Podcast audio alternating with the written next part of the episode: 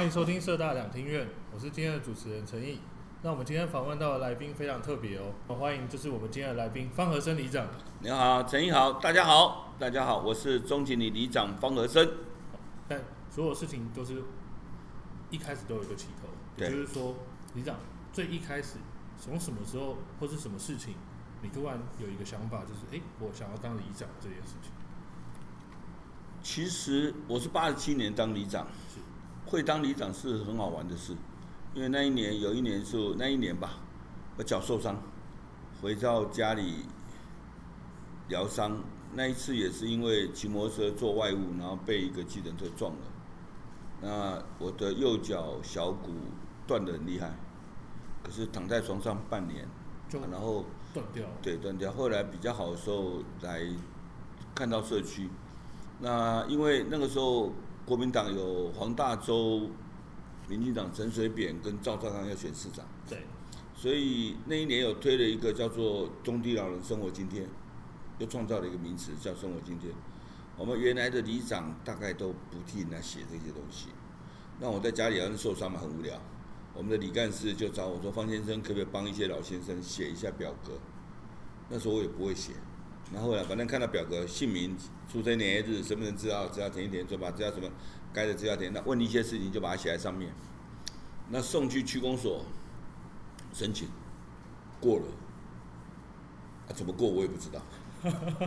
他就写一些表格就过，附一些文文件上去区公所去查嘛，查财税资料，查什么？因为那时候要选举，所以那个放标准放的非常宽，那就过了。啊，第二个过了。啊，第三个过了，早上开门，我家门口就一堆老人，请你帮他写，帮他写东西，因为他们讲去找方先生的儿子，他在家里会帮他写，他写了就会过，那就真的过了，因为那个标准放的太宽了，后来才去了解什么申请老人，啊，因为访在写写单子的过程中，就跟这些长辈聊一聊，很多长辈都是看我长大的。然后两个剩一个，然后就他们聊聊天，然后才会去开始知道是关心他们家的状况。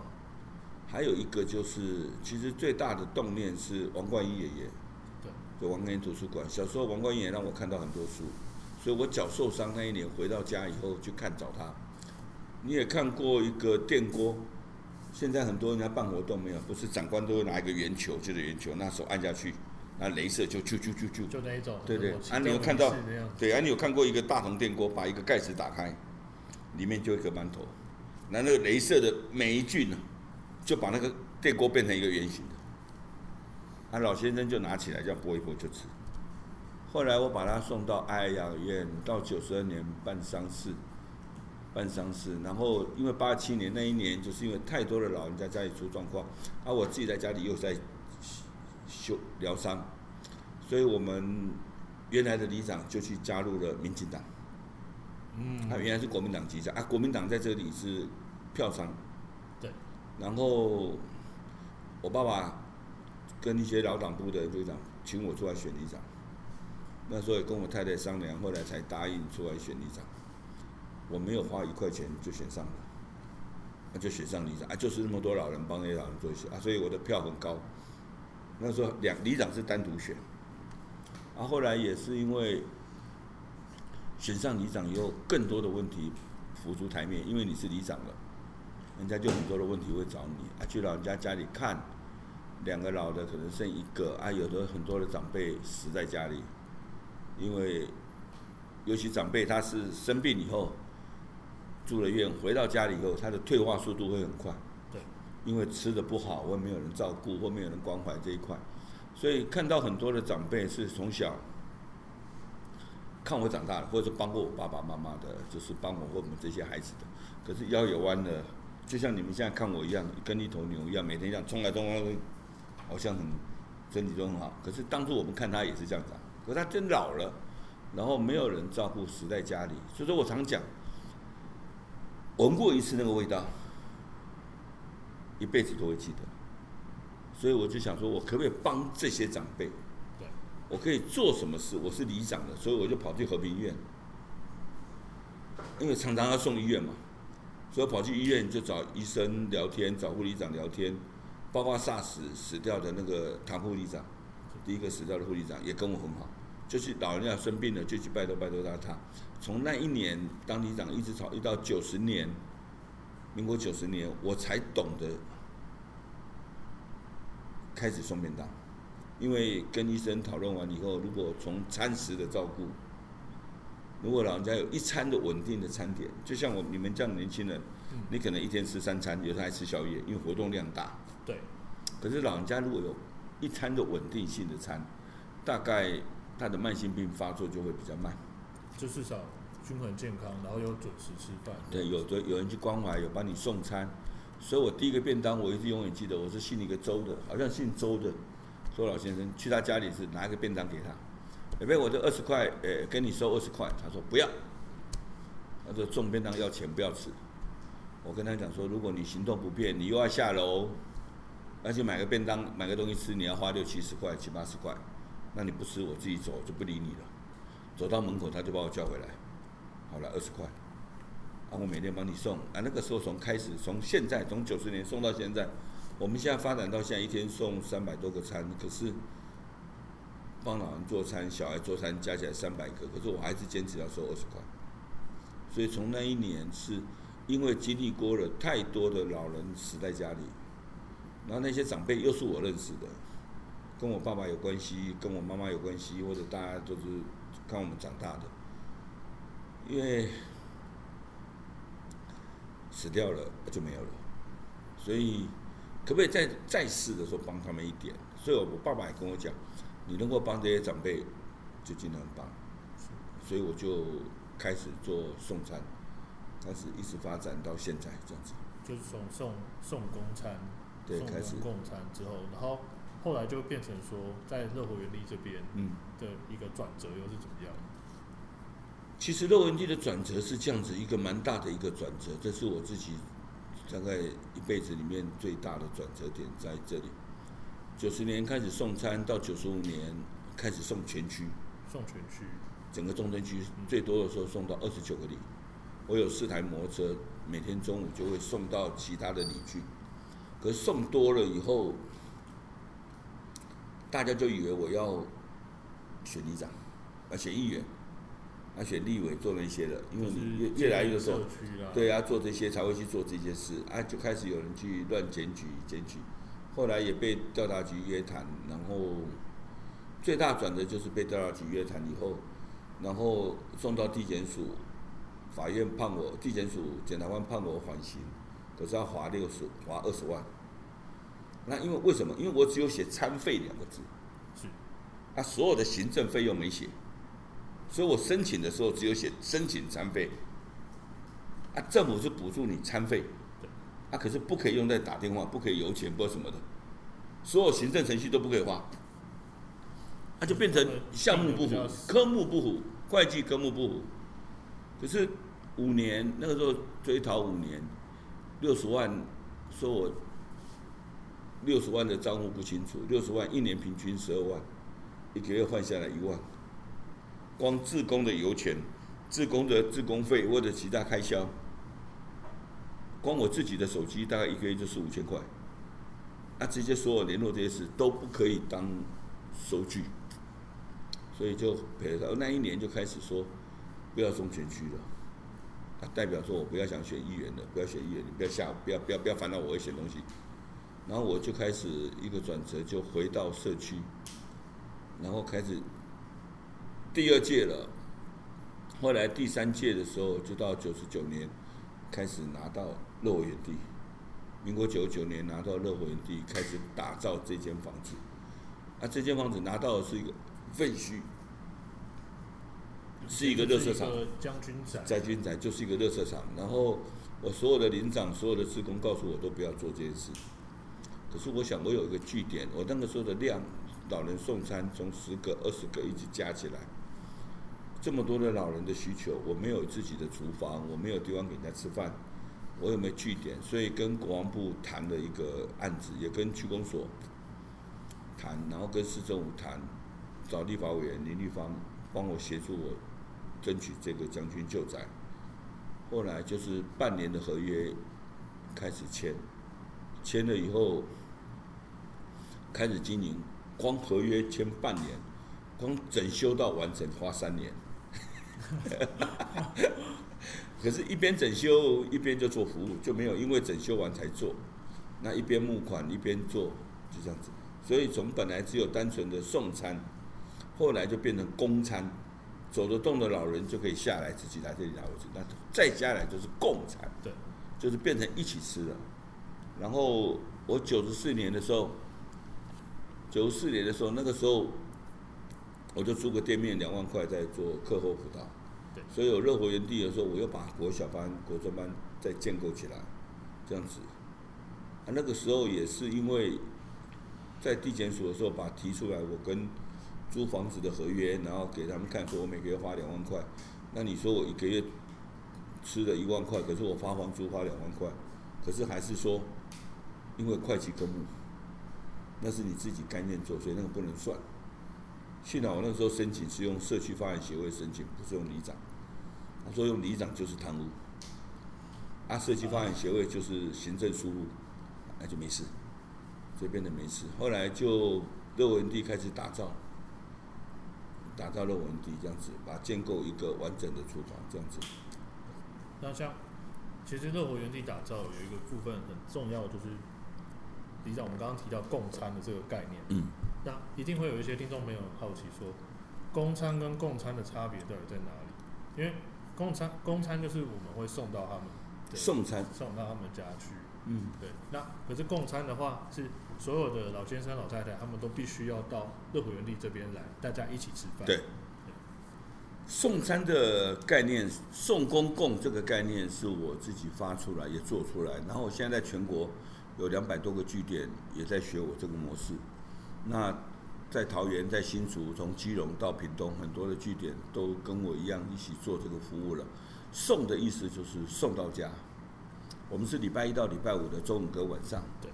但现在重点来了，就是说有些下不了楼的长辈，是卧床的长辈，他行动不好的长辈，那这些长辈要符合社会局的标准才会有补助。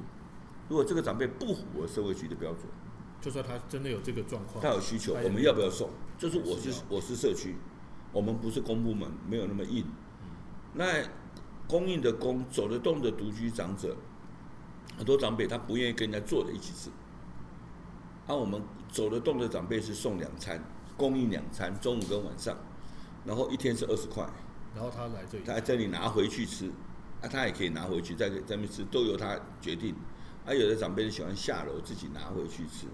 不见得跟人家一起做，然后第三个共是民国九十九年我拿到一百年我打造厨房以后，我就自己在发想，因为社区里面那时候已经做到里长做几届了，那就看到很多的长辈有眷的，有跟孩子住，有跟女儿住，跟媳妇住，跟儿子住，可是孩子们要去上班，所以就只有他一个人，他一个人在家里，然后两有很多老的，两个剩一个。所以在精神方面，老人家本来就精神不济，因为少了好好陪伴，去公园也坐一坐，然后有点痴呆，也没什么人跟他没什么聊天，啊，身体状况还好。他虽然拿着助行器，他还好。所以那个时候我就想说，台北市还没有人做共餐，我就说，我来做共餐好不好？跟我的工作人员，我们来做共餐好不好？让长辈下楼，就跟很多的家庭的那个孩子们沟通，你把你的爸爸妈妈，把你阿公阿妈带下来。坐在这里跟着一起吃，哎，我们也是坐这种大桌子，一桌坐八个人一起吃饭，然后让老人家，那你就不用烦恼你家的长辈中午那一餐有没有吃饭，你可以安心的去上班，等你下班以后，你家长辈就，所以这长辈共餐以后回去会跟孩子们聊，我们今天中午吃了什么，我们今天早上做什么运动，我们又怎样，或者是这些长辈家里出什么事。这一坐坐八个人，他们都会互相的知道，因为大家都聊天，都聊天。那所以老人家最怕什么？就是不讲出来，孤单啊，就一个人那样。心心里有脾气或者是不舒服的，他不讲出来，他不讲出来憋在身上就有毛病。所以他如果讲出来，其他七个人就会安慰他，互相的安慰，然后再精彩到精彩到一起煮饭，一起在精彩，然后包括打蛋，包括做什么，他们都可以一起做。虽然我他们被我照顾。可是他们也自己在照顾自己，因为中午就要准备两百多个餐，他们这些光精彩，他们就要很多人，所以这些是我自己在看到的需求，所以我从一个桌子，我们现在有七个圆桌，就一起吃饭，以后中义教育园区会有二十桌，所以共餐的意义不代表，不代表是说只给老人吃一个便当，吃一个饭而已。而是他能够变成一群，他们变成自治的团体，他们会透过什么样的，就是用健康的长辈来照顾比较不健康的，就是像这样的你，你走不动，你比较走不动，坐在椅子上你不好，因为我们是用自助餐式的，你不好打菜，我礼拜一到礼拜五都帮你打菜，他们就会变成好朋友，就互相就会关系，透过比较健康的长辈来照顾一些比较不健康的，他们就会互相聊天，然后透过这样子。长辈就愿意走出来，走到社区，走到一个据点，然后一起坐，一起聊天，一起吃饭。啊，等一下他们会约一约说，下午这边有唱歌，或者是我们去公园走一走，他们就会去了。不然他们长辈一整天也真的无聊，不晓得做什么。对，对，啊，心越听有些，包括公园讲什么或者这样讲什么，心里越慌。所以让他能得到正确的资讯。包括防疫这一次的防疫正确的资讯，而不是把长辈都放在家里，那个叫做防疫，我不觉得那叫对的。甚至他们一个人待在家里，就是没有人可以聊聊天，或者说因为没有一点事情做的话，也都会觉得就是对啊，这样这样，所以就走出来，大家变成好朋友，然后变成让他们变成好朋友。那很多长辈不讲出来他家里的事情，我就不晓得怎么帮忙。可是透过别人跟我们讲，我们就可以去关怀他。所以这些长辈是不是符合社会局的标准？因为你要申请补助，是不是符合社？对我来讲不重要。啊，如果我们可以帮更多，然后让他们愿意接受我们，其实很好玩的一件事。我给你二十块，你煮的饭，我愿意吃。我觉得那这是一种信赖。在社区里面所要建构的就是一个信赖，那那他又能帮我，我们又觉得感恩，又是一个尊重。其实不代表说他们这么些人来我送公公这些长辈，包括孩子们，人家讲说李长你好棒哦，其实我要谢谢他们，是他们相信我。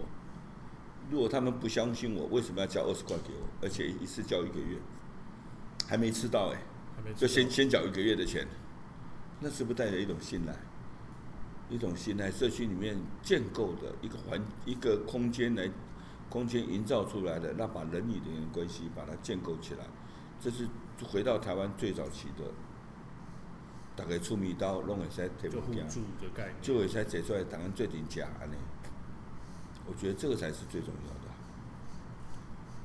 那在刚刚我们访谈的时候，其实有听见，就是李长有讲到王冠英爷爷的事情。那其实大家知道吗？在南机场乐活园地有一个，就是里长极力争取的图书馆。嗯，对。那里长可以告诉我们一下，就是听众朋友，王冠英爷爷还有这个图书馆故事吗？是我四十八年次的那个年代，他骑个三板车，里亚嘎，这边插国旗，这边插死亡西血，然后去重庆南路的书店那些办公大楼，以前的总统府门口不可以骑摩托车，不可以骑脚踏车。只有他可以骑那个三板车过去。那时候还是介寿路。对对，介寿那个时代，我当里长的时候，我还去介寿派出所去把他保回来。啊，为什么保回来？因为他骑个三板车，里亚嘎过去的时候，宪兵没有跟国旗敬礼，他下来干掉人家。然后他选我选选里长的时候，他是拿中国国民党党证去帮我投票，也被打回票。所以老先生年纪越大，然后失智以后。看到状况，后来我们就帮跟社会局讨论，就让帮他送到爱养老院去，就在万华的爱养老院。然后因为老爷爷让我看到了很多的书，然后小时候没有钱，因为妈妈早走，然后五个兄弟，爸爸一个人要买一本书几乎是不可能。可是我可以看到很多的书，所以养成了我自己。因为那个时代没有钱，还要把老老爷爷的书看，所以养成了我一件事情。我看书很快，啊，我记东西也很快，啊，一一这样给我记过，我可以马上看出来，跟书说记过来，变得阅读我就会学得很快，然后我自己会背整本词海。字典就是阅读的对，就就变得，所以后来就是因为老也让我看到很多杂七杂八、乱七八糟的书，反正什么都看到，可以吸收进去。那个时候小时候可能都只有读进去，在肚子里面要消化，到年纪越大就越消化那些东西。然后也让我造成了我自己结婚以后，我生了小孩以后，就让我太太去教孩子读《三字经》《弟子规》。我三个小孩读《弟子规》《三字经》都会倒背如流。就让孩子从小就是懂得去阅读，然后去练那些，所以我三个孩子的国国文基础都很棒，就是讲我自己在老爷身上给我的看到。那在拿到乐活园地以后，一个闲置的空间，我那时候就想说，一堆的孩子根本没有钱去买书，因为九十九年拿到乐活园地的，九四年我做客服的时候，我就发现很多孩子连要看一本参考书、漫画书。或者学校的课本都有些困难，都很困难。那时候要找很多书给他们去看，我就想说，我如果有一个空间的，这个空间是现在南机场乐园地的空间，我可不可以把它变成图书馆？那怎么去变图书馆？所以在一百年的时候，我是里长，那所以里长可以跟市长提案，我要做一个跟图书馆一样的概念。这样子，那个时候花了好大力气，就正式跟市长提案。后来试图来找我，就说李长不要做图书馆了，然后给你三份报纸就好。我说我不要，我要这个系统。可他们就说李长你要这个系统的话，这个人要专职，就是柜台的服务的柜台要专职。那我在想，我礼拜一到礼拜天开门。我要请多少人？啊，根本没有钱啊！我现在图书馆礼拜一到礼拜天都开门，那我用的全部都自工。啊，也因为这样子，我自己骑着摩托车到了周边的图书馆去问，每一个问了以后，就跟他们讲说：你们系统怎么用？因为问那时候不太会，我只想做，可是我不太会做，我就一个一个去问，拿我的名片问，问到第十家我都会了。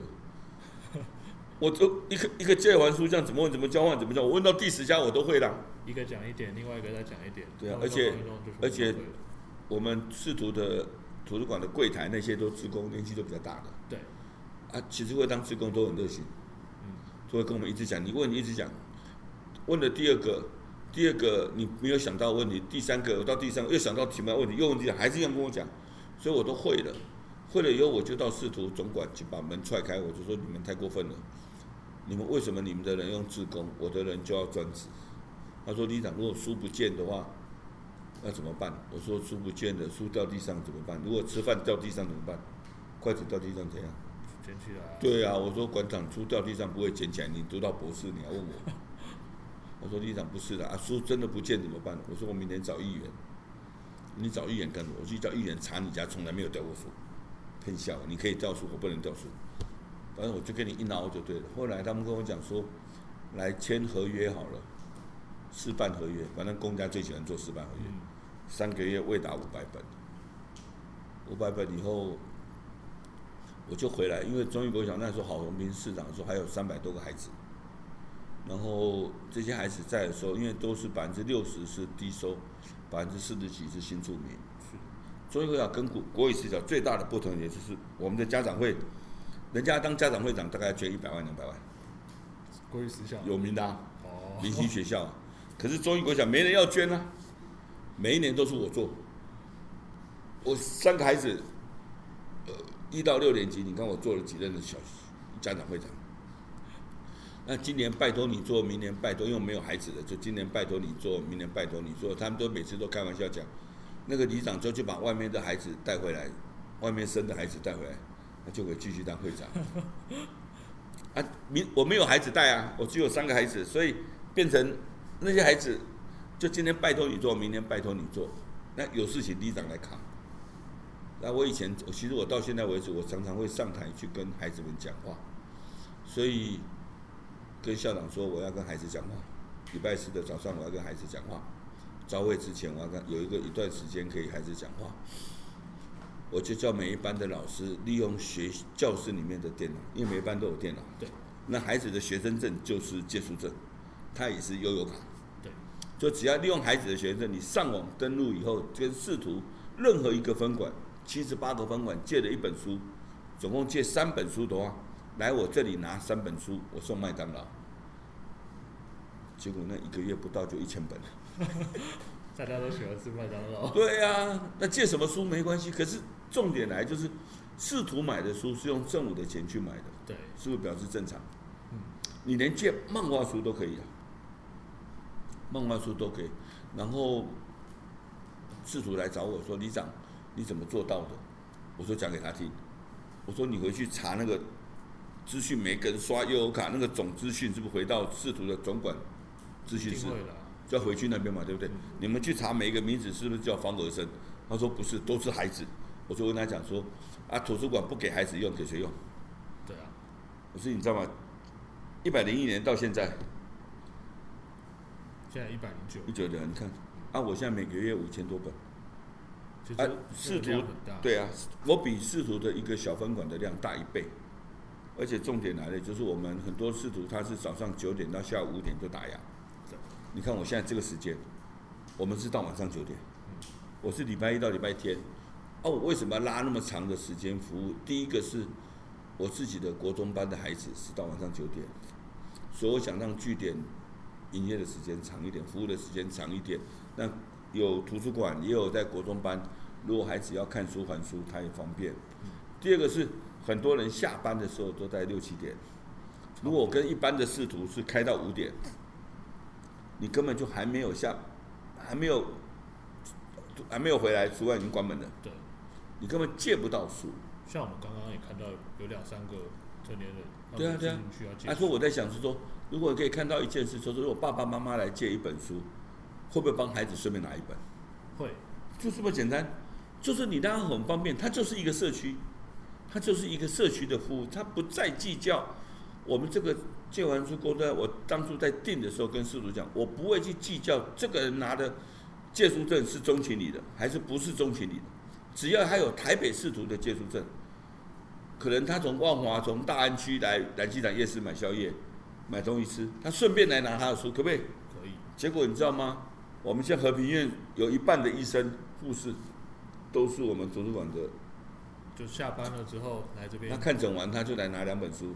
我在了就跟我聊天，我在了就跟我聊天，就这样，他一都认识。他们说李长，我们真的很方便，来你们这边买个东西吃，我又顺便带两本书回家。不然我以前啊下班要去哪里拿书，去哪里干什么要买东西，我现在在你家一次就搞定了。所以图书馆给我的概念是我自己最大的初衷，就是我希望让孩子们拿得到书、看得到书、摸得到书，而不会因为那本书是三四百块，家里没有钱，你就没有机会。买了本书了，所以我自己在想，我王官爷爷的心当也是这样子。啊，王官爷爷他是捡二手书，人家捐的二手书来来看，不是他自己去买，他自己把二手书收了二手书以后，他给我们看完以后，他把这些书拿去卖掉。你知道他总共捐了一百三十七所大学，国内外的大学，他捐了什么书？中庸、孟子、孔子那些的精装本，对，精装本，然后送出去。啊，这些资料在仕途的王维陀里面都有，他捐书的都有。就那时候小时候，我们就一边看书一边帮他打包，打包那些书。所以我现在想说，台北政府、台北市政府有这么好的私立图书馆，里面有这么六百多万册的书，啊，为什么我不把它拿回来用？所以我跟孩子们就说，全家就我们家，你来这边借书，找阿姨帮你上网去借，找叔叔帮你上网去借。你都不要花一块钱，甚至我们放假、寒假、暑假最喜欢看到，就孩子抱了一叠漫画书来还，又抱一叠漫画书回去。你让孩子感产生了阅读的习惯，他慢慢慢慢就会做。我常讲的一个故事，他现在也是我的房客，就是的，他妈妈是我的房客，然后他从基隆转接过来的一个单亲妈妈，大陆新娘，因为他被。被先生家暴两次，然后取得家暴令。那时候协助他取得家暴令，让我帮他找房子，我帮他找工作。那也因为家暴的关系，所以小女孩在小四的时候，小学四年级就不去学校，刚转进来就不去读，就比较孤僻。对，她不去读。那不去读的时候，妈妈就很痛苦，妈妈又不太爱讲话，也不太会讲话，就把孩子带来我的图书馆，就说李长可不可以帮帮我的孩子？啊，小女孩长得很漂亮。然后呢，我说好啊，那你妹妹你喜欢什么？她就自己点点啊，等下几本书，等下编。看了几次，中午饿了就叫她来这边吃饭。吃了饭以后，下午下课四点多，我就叫我们国小班的孩子去找她。姐姐姐姐，我们去一起玩好不好？一起上课。这个小女孩就进了我的国小班，带来，然后接着又进了国中班。然后那一次进国小班以后，三四天以后进国小班以后，回要回去学校读书。很好玩的事情，很好玩的事情。他说：“李长，梁叔叔，我不敢回学校，我有好多天都没有去学校，老师会打我，他不敢去。我跟他讲说，没关系，你拿李长的名片，跟老师说，李长叫你来的，老师绝对不会打你，因为我跟老师都讲好。啊，回去学校以后，从国小班到国中班，到古林国中毕业，国中的时候要要考高中，要会考。”他妈妈也来找我，就说：“李长，可不可以叫我女儿说，不要一直在你的图书馆看小说、看散文？”小女孩说：“功课都不写，妈妈觉得她功课都不写。”不是吗？你知道我跟她妈妈讲什么？你的女儿作文满分，在会考作文满分。台湾的孩子有几个孩子作文满分的？所以她妈妈就相信了，就说让孩子看这些书不是坏事。然后小女生很喜欢看书，有时候就会跑来看我。我最近都没有看到她。那后来读了大学，所以我说小女生透过一个小女孩，因为家里的关系，她有在图书馆里面找到她可以慰藉的地方，可以有她有心灵会疏通的地方，可以看到一些书，然后让孩子能够转变，而不是不不去学校。这孩子如果去街头，那怎么办？所以我说，阅读可以改变一个人。在我自己做图书馆的过程中，我就看到，所以他最大的初衷，我一直坚持的一件事就是，我要让我社区的孩子看得到书、摸得到书、拿得到书，而不会因为家里没有钱，你就没有机会去买那本书。那个年代是我们小时候那年代，可是台湾到这个今天，如果让一个孩子没有机会看到书、拿到书，我觉得是我们的问题。所以这个是透过社区的服务。我可以做的，啊，我也做到了。